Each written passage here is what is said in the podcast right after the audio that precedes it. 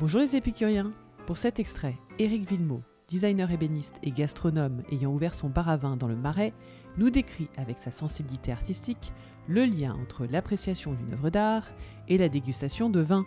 C'est parti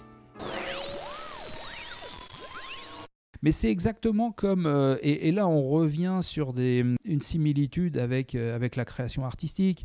Un tableau, euh, une sculpture, peu importe. Bien sûr. Ce qui compte d'abord, c'est l'émotion.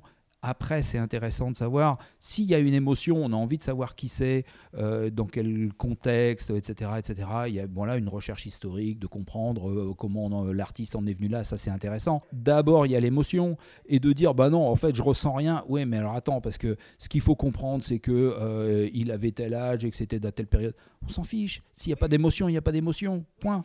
Et le vin, je veux dire, voilà, il peut être voilà très, euh, je sais pas quoi, avoir plein d'arômes, mais, que si pour une raison ou pour une autre, euh, il n'y a pas d'émotion. Alors après, tout le monde va pas forcément ressentir l'émotion au même moment, mais euh, le meilleur conseil que je puisse donner, c'est de, on parlait de la robe tout à l'heure, c'est intéressant de l'avoir au départ, mais après, c'est de déguster les yeux fermés, Euh, parce qu'en fait, je veux dire, la vue, c'est notre sens le plus développé, et donc en fermant les yeux, on va effectivement se couper de beaucoup de choses et pouvoir se concentrer bien davantage sur ce qu'on boit et vraiment se laisser, euh, enfin s'abandonner en fait.